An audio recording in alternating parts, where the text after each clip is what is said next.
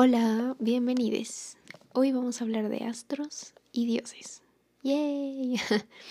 Hoy vengo a hablarles del primer signo del zodiaco, aquel que inicia con la primavera, del 21 de marzo al 19 de abril, siendo un signo de fuego, el número uno, el primero, el guerrero Aries.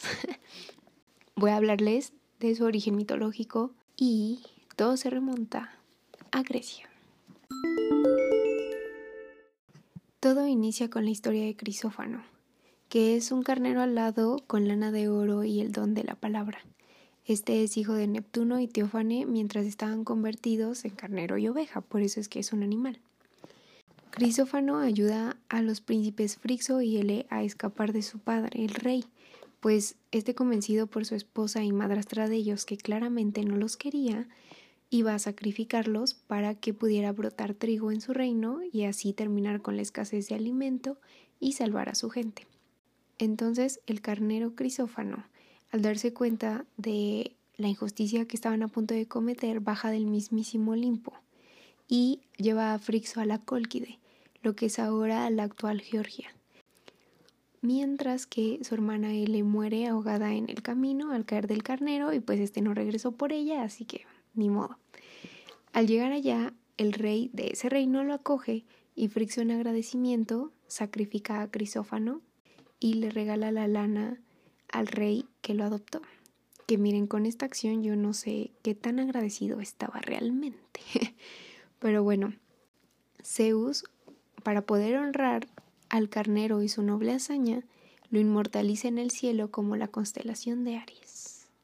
Esa es la versión más resumida y la que nos importa.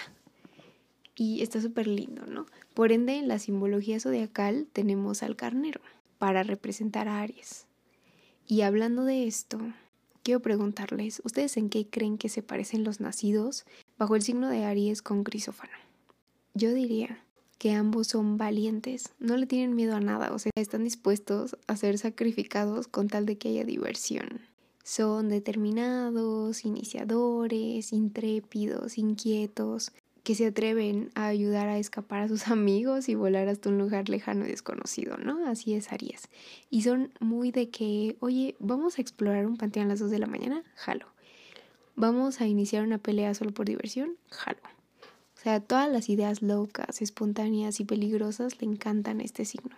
Y yo creo que también se caracterizan por ser extrovertidos, enérgicos, aventureros, impulsivos, líderes natos. Son pura energía de fuego. Y esto me lleva a otro dios que se relaciona con Aries, y ese es Marte. Marte es el planeta que rige el signo de Aries, y Marte en la mitología, adivinen quién es. Ni más ni menos que el dios de la guerra.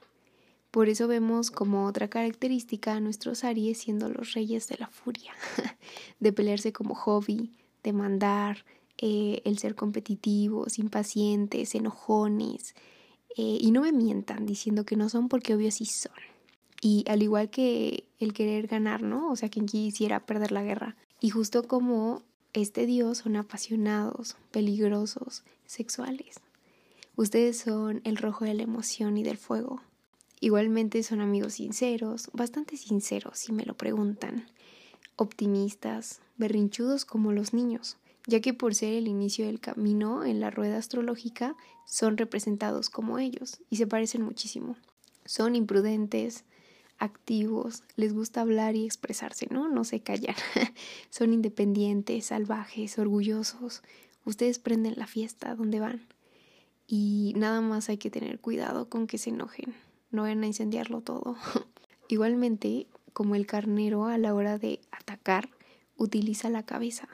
Eso los hace muy inteligentes, pero pueden llegar a padecer de migrañas, dolores de cabeza, golpes en la cara, golpes en la cabeza, eh, mareos, todo lo relacionado con esa área. Y deben tener cuidado ya que pueden volverse pues casos importantes por ser regidos por esa parte del cuerpo.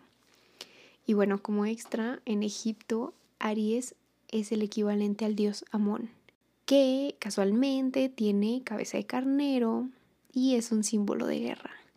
Está relacionado también con el Dios naciente y las fuerzas triunfantes de la vida sobre la muerte, ya que marca el inicio de la primavera.